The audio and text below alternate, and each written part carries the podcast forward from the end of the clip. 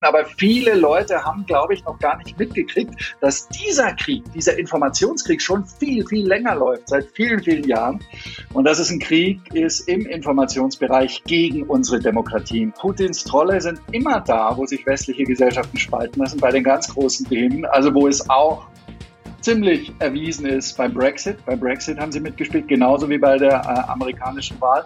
Äh, bei der US-Wahl haben sie es ja auch nicht belassen bei diesen äh, Demos, sondern die haben Facebook-Anzeigen gekauft, maßgeschneidert auf äh, unentschlossene Wähler in den Swing States, die dann bombardiert wurden mit Anzeigen, mit russisch bezahlten Anzeigen.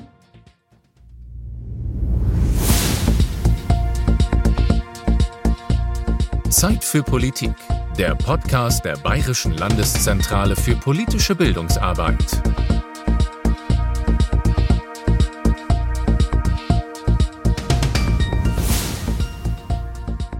Ich weiß nicht, ob es Ihnen auch so geht, aber seit dem Beginn des russischen Angriffskriegs im Februar dieses Jahres sind meine Feeds bei Twitter, Instagram und Co voll von Nachrichten und Beiträgen zum Krieg.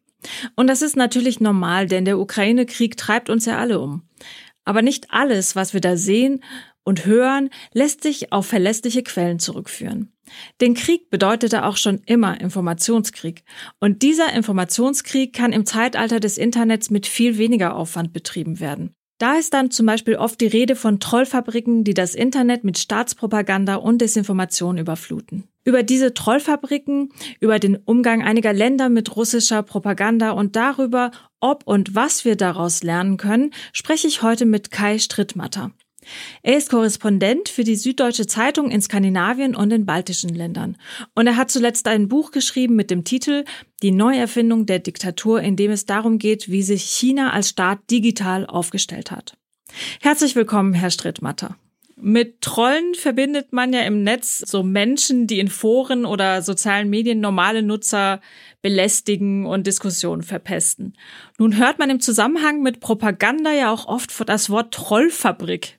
Wie kann ich mir denn das vorstellen, so eine Trollfabrik? Ja, ich muss ganz ehrlich sagen, das war für mich auch eine Überraschung, als ich das erste Mal darüber gelesen habe, dass es solche Trollfabriken tatsächlich gibt, dass man sich tatsächlich so vorstellen kann, dass da Trolle, äh, nämlich junge Männer in ihren Zwanzigern vor allem, mit der Thermosflasche unterm Arm, ähm, morgens um neun und abends um neun beim Schichtwechsel ein Gebäude betreten und darin zwölf Stunden lang tatsächlich nichts anderes tun, als unter verschiedenen Identitäten, in verschiedenen Zeitzonen, in verschiedenen Sprachen zu versuchen, Fake News News und Desinformation zu betreiben. Äh, und zwar äh, ist das Musterbeispiel für so eine Trollfabrik die Internet Research Agency, die seit ein paar Jahren bekannt geworden ist, vor allem auch, weil seit die Amerikaner ihr Augenmerk darauf äh, gelegt haben, wo tatsächlich mitten in St. Petersburg eine angebliche Softwareentwicklungsfirma ist es, aber in Wirklichkeit eine vom russischen Staat höchstwahrscheinlich gesteuerte Trollfabrik, die versucht, weltweit Fake News zu verbreiten und das letzte Ziel ist, unsere Demokratie zu unterwandern eigentlich. Also da kann man sich das dann wirklich vorstellen. Diese Männer sitzen da und bekommen dann Anweisungen. Ja, also ich habe ein Gespräch geführt mit einer finnischen Journalistin, die da ein Buch drüber geschrieben hat. Das war eine der ersten bei uns, die über diese Trollfabrik äh, geschrieben hat, nämlich 2014 und 2015 schon. Davor muss man sagen, äh, war es die verdienstvolle Arbeit von russischen investigativen Journalisten.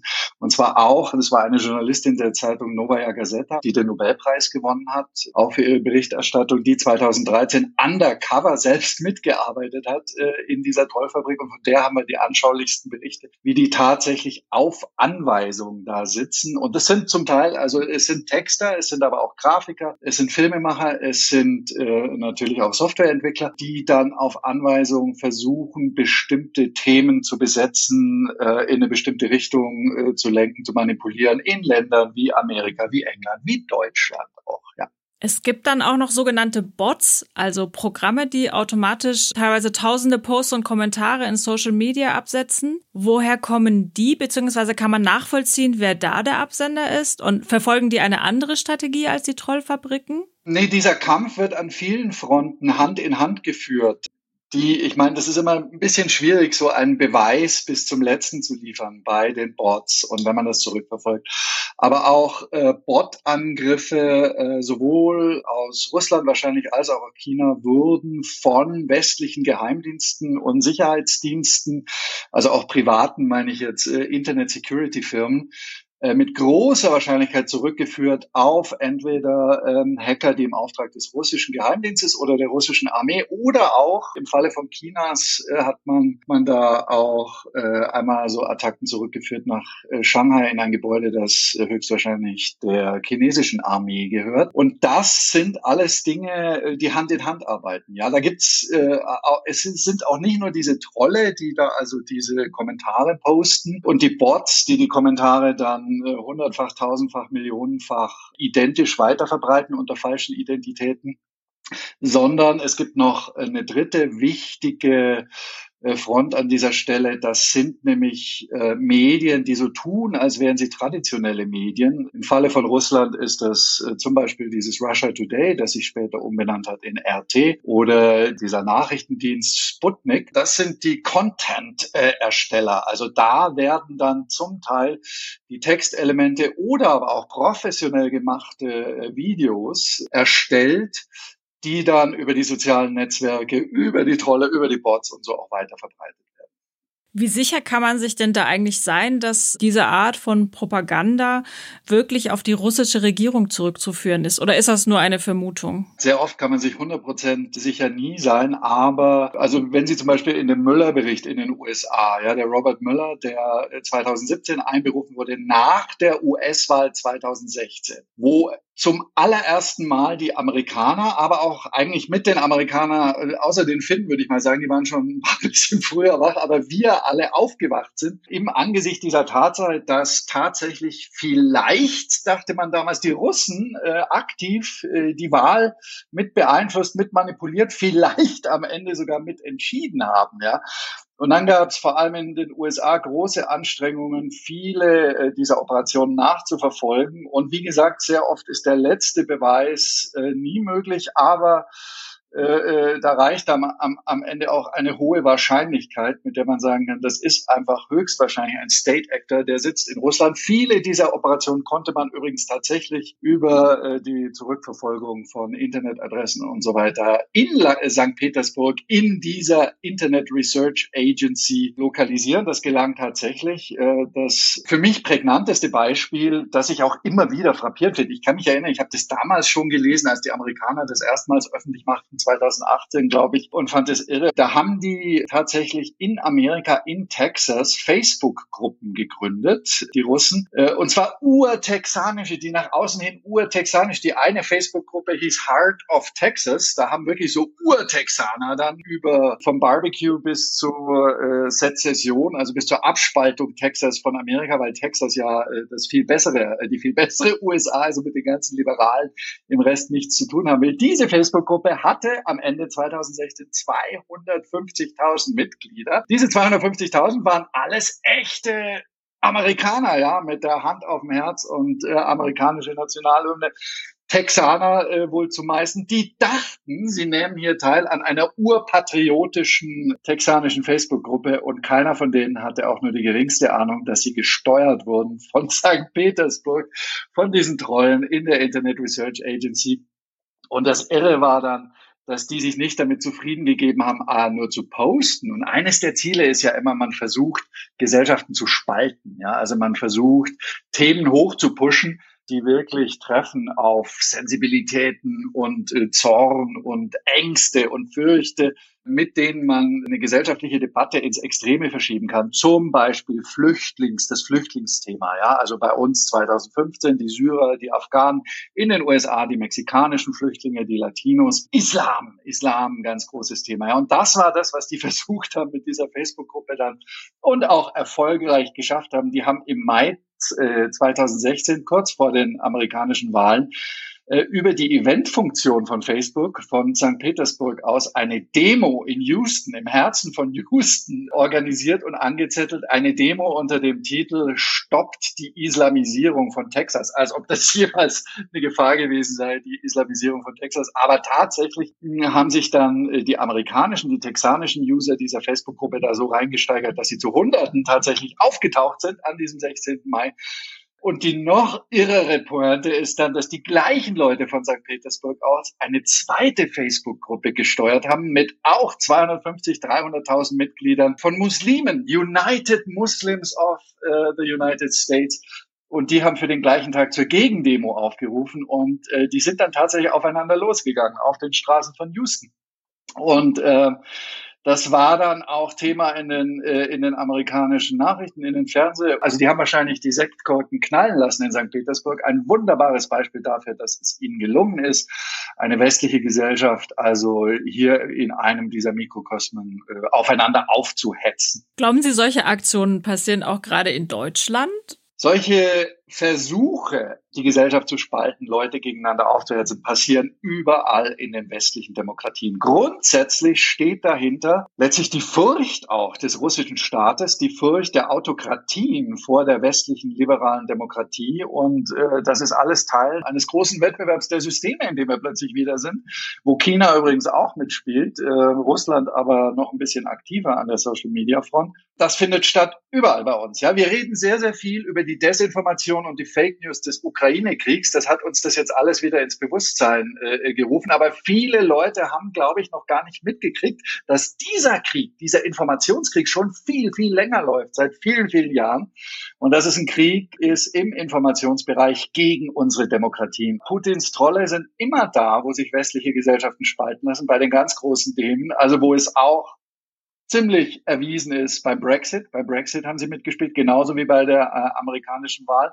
Äh, bei der US-Wahl haben sie es ja auch nicht belassen bei diesen äh, Demos, sondern die haben Facebook-Anzeigen gekauft, maßgeschneidert auf äh, unentschlossene Wähler in den Swing States, die dann bombardiert wurden mit Anzeigen, mit russisch bezahlten Anzeigen wo drin stand, dass Hillary Clinton eine Verbrecherin ist äh, und Donald Trump gewählt werden muss. Sie waren dabei äh, beim Brexit, Sie waren dabei äh, bei der katalonischen Unabhängigkeitsbewegung, äh, wo es ja auch zu einer Eskalation kam äh, vor ein paar Tagen. Sie waren dabei bei der letzten äh, deutschen Wahl, glaube ich, hat der Verfassungsschutz auch gesagt. Wenn Sie jetzt nach solchen Aktionen fragen mit dieser Demo, würde ich sagen, das, was dem am nächsten kommt, ist dieser Fall Lisa. Sie erinnern sich vielleicht, das war ein Teenagermädchen aus einer russischstämmigen deutsch-russischen äh, Familie in Berlin, die verschwunden war für eine Zeit lang, für ein paar Stunden oder einen Tag Tag und äh, da schlugen die Wellen hoch, weil man nicht wusste, äh, äh, wo sie war und so. Und am Ende, äh, sie tauchte wieder auf, aber plötzlich war da dieses Narrativ,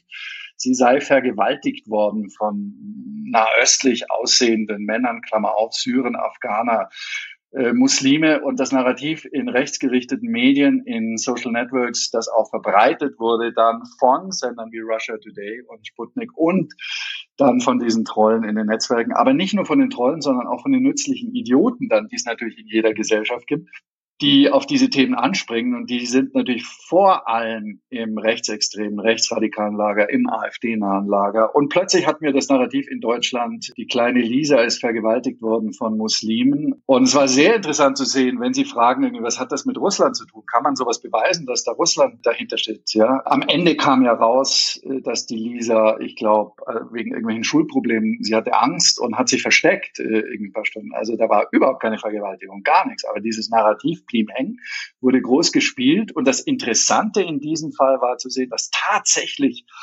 in Moskau sich dann noch der russische Außenminister Lavrov hingestellt hat, auf diesen Fall Lisa gezeigt hat in Deutschland und gesagt hat, ja, sieht so aus, als ob die Deutschen tatsächlich die deutschen äh, Behörden äh, mit Absicht versuchen würden, ja, muslimische Verbrechen, von Muslimen begangene Verbrechen unter den Teppich zu kehren. Also wie man da Ping-Pong spielt, miteinander, mit sich selber eigentlich. Äh, und am Ende führte das dazu, Stichwort Demonstration. Es gab eine Demonstration äh, von Russlanddeutschen, jedenfalls die die Bundesregierung aufgefordert haben und die deutsche Politik endlich die Wahrheit zuzugeben. Ja, das ist also ähm, auch so ein irres Beispiel. Ich muss sagen, ich habe trotzdem Eine grundlegende Verständnisfrage, so als normale Bürgerin, frage ich mich, was ist denn jetzt wirklich das Interesse von Russland oder auch Sie haben China genannt, unsere Demokratien zu destabilisieren. Ich meine, immerhin stehen wir ja in wirtschaftlichen Beziehungen zueinander. Das heißt, es müsste doch eigentlich ein Interesse äh, daran geben, dass wir hier im Westen auch ähm, relativ stabil sind. Nein, das gibt es nicht, weil also China war immer eine Diktatur. China war eine Diktatur, eine Diktatur, in der es zwischenzeitlich 30, 40 Jahre auch immer größere gesellschaftliche und wirtschaftliche Freiheiten für die Leute gab und gute, gutes Verhältnis zum Westen. Äh, China ist mittlerweile ein Staat, der sich entwickelt ähm, wieder zu einem totalitären Staat. Also weg von einer nur einfachen Diktatur. Das wird ein totalitärer Staat wieder. Das haben auch viele Leute hier noch nicht erkannt. Und Putins Russland ist ein Staat, der sich auch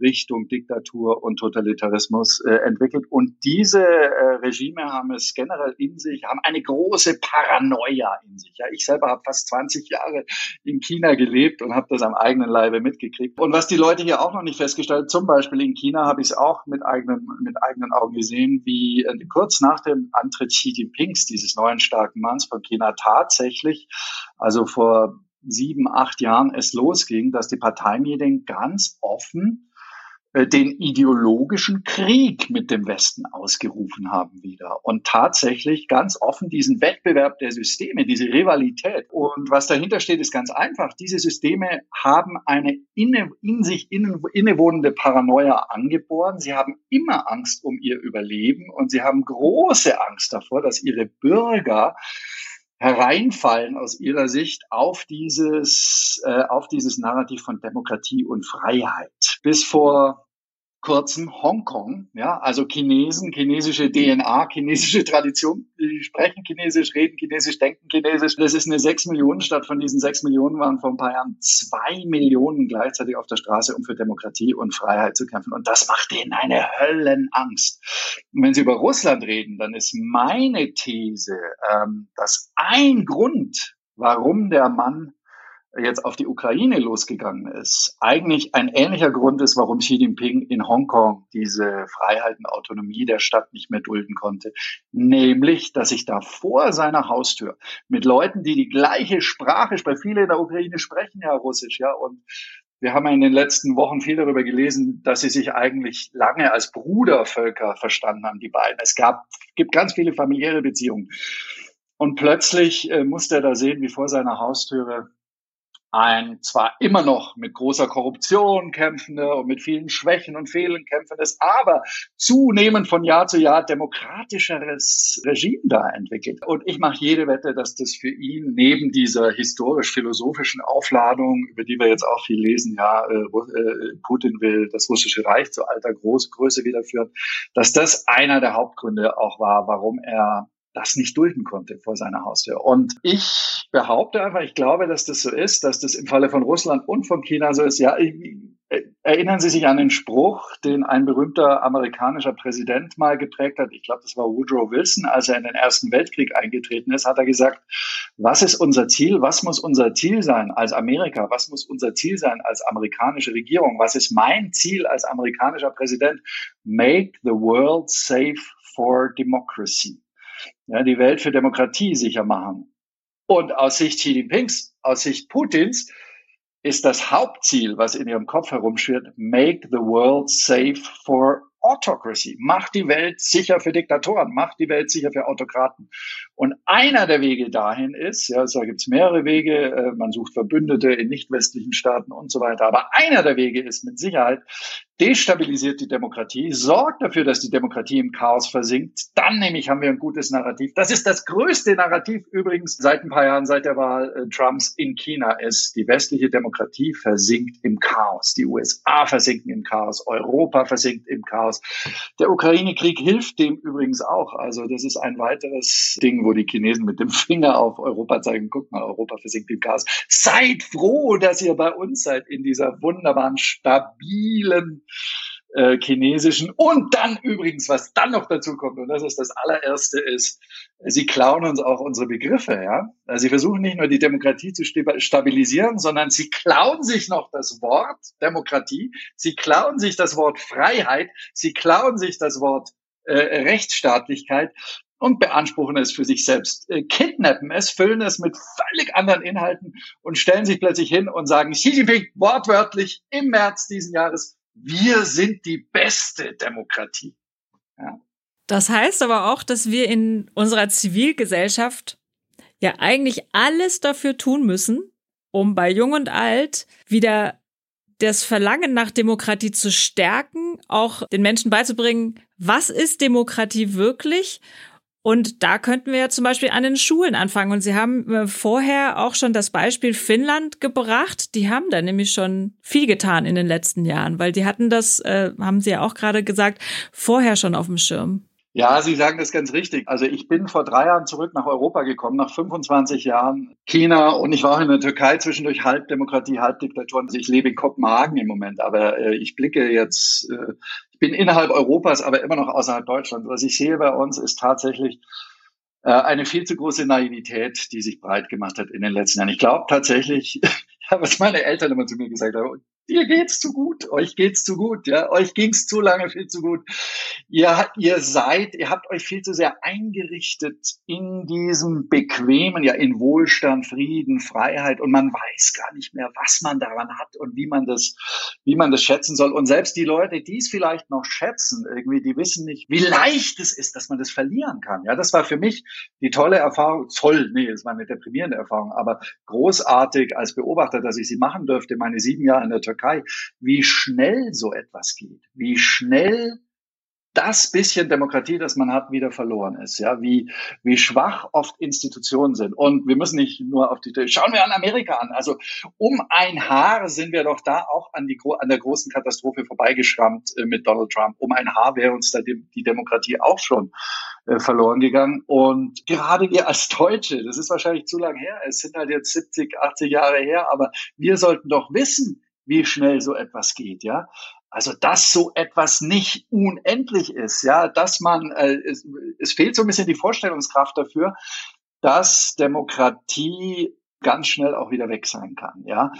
Und da müssen wir dran arbeiten. Ich glaube, da ist jetzt in den letzten zwei, drei Jahren ein bisschen was passiert und mit diesem Krieg vielleicht noch mal mehr. Also einiges dieser Naivität den autoritären Staaten gegenüber haben wir schon abgelegt. Was jetzt tatsächlich noch fehlt, ist, dass wir bei uns selber daran arbeiten, weil wir können ja Russland nicht zu einer Demokratie machen. Wir haben auch gemerkt, dass wir China nicht zu einer Demokratie machen können. Es geht um uns selber. Es geht darum, die Augen aufzumachen. Es geht äh, äh, darum, unsere roten Linien diesen Staaten gegenüber zu definieren. Und es geht tatsächlich, äh, wie Sie das angedeutet haben, darum, uns selbst wehrhaft zu machen. Und da gibt es mehrere Dinge, die man machen kann. Und ich glaube tatsächlich, dass die Schulen und die Bildung eines der wichtigsten Felder tatsächlich ist, weil unsere Kinder und Jugendliche ja jetzt ihr ganzes Leben in, in Social Media verbringen, wo sie dann auf diese Sachen treffen. Äh, und tatsächlich als Skandinavien-Korrespondent bin ich äh, eben auch in Finnland unterwegs äh, und habe da auch gesehen, dass die Jahre uns schon voraus sind, also was natürlich an ihrer Nachbarschaft zu Russland liegt.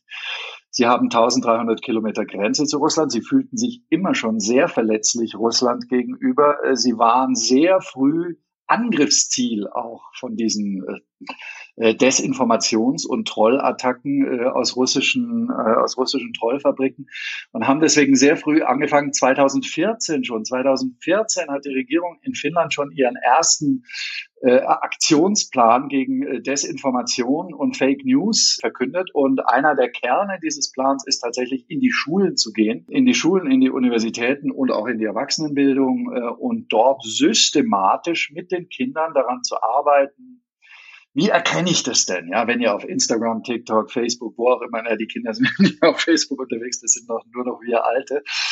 Äh, wenn ihr da unterwegs seid, wie erkenne ich Fake Accounts? Ja, wie kann ich äh, falsche Nachrichten äh, erkennen, was muss ich überhaupt machen, irgendwie, wenn ich eine Nachricht sehe, die zu gut klingt, um wahr zu sein oder zu unglaublich gruselig, um wahr zu sein, wo, wie kann ich dagegen recherchieren, ja, also äh, eine zweite Quelle, was sind überhaupt seriöse Quellen, solche Dinge werden da systematisch durchgearbeitet. Und ich muss sagen, ich glaube, also wie gesagt, ich war lange weg aus Deutschland, aber mein Gefühl ist, dass wir in Deutschland da noch weit hinterherhinken. Ich habe jetzt auch drei Kinder an, an Münchner Schulen. Also ich selbst lebe noch in Kopenhagen. Meine Kinder sind schon mal vorgezogen. Ich, ich ziehe dann nach Ende diesen Jahres. Die gehen schon an Münchner Schulen und ich sehe, ich kriege da ab und zu auch Einladungen für Veranstaltungen äh, für Eltern, aber auch für Kinder, äh, wo so äh, nicht außerschulisch, aber außerhalb des Lehrplans, ja, so freiwillige Zusatzveranstaltungen angeboten werden zu diesem Thema. Also man ignoriert es nicht völlig. Aber ganz ehrlich, ähm, das ist eine der zentralen Gefahren für unsere Demokratie eigentlich, ja. Und ähm, das muss Teil des Lehrplans werden. Das muss in den Kern des Lehrplans. Und das wäre schon mal ein guter Anfang, wenn unsere Kultusministerien das erkennen. Vielen Dank, Herr Strittmatter, für diese sehr, sehr interessanten Einsichten und Informationen. Ich danke. Zum Thema Desinformation bieten wir im Rahmen unseres Unterrichtsformats Zeit für Politik auch Materialien für den Einsatz im Unterricht an. Den Link dazu finden Sie in den Shownotes zu dieser Folge. Wir bedanken uns, dass Sie heute zugehört haben. Wenn Sie mögen, abonnieren Sie unseren monatlichen Newsletter, um über neue Angebote der Bayerischen Landeszentrale auf dem Laufenden zu bleiben.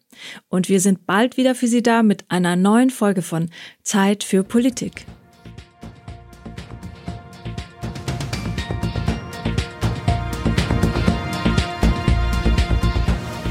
Für mehr Informationen und Tipps besuchen Sie uns auf www.blz.bayern.de.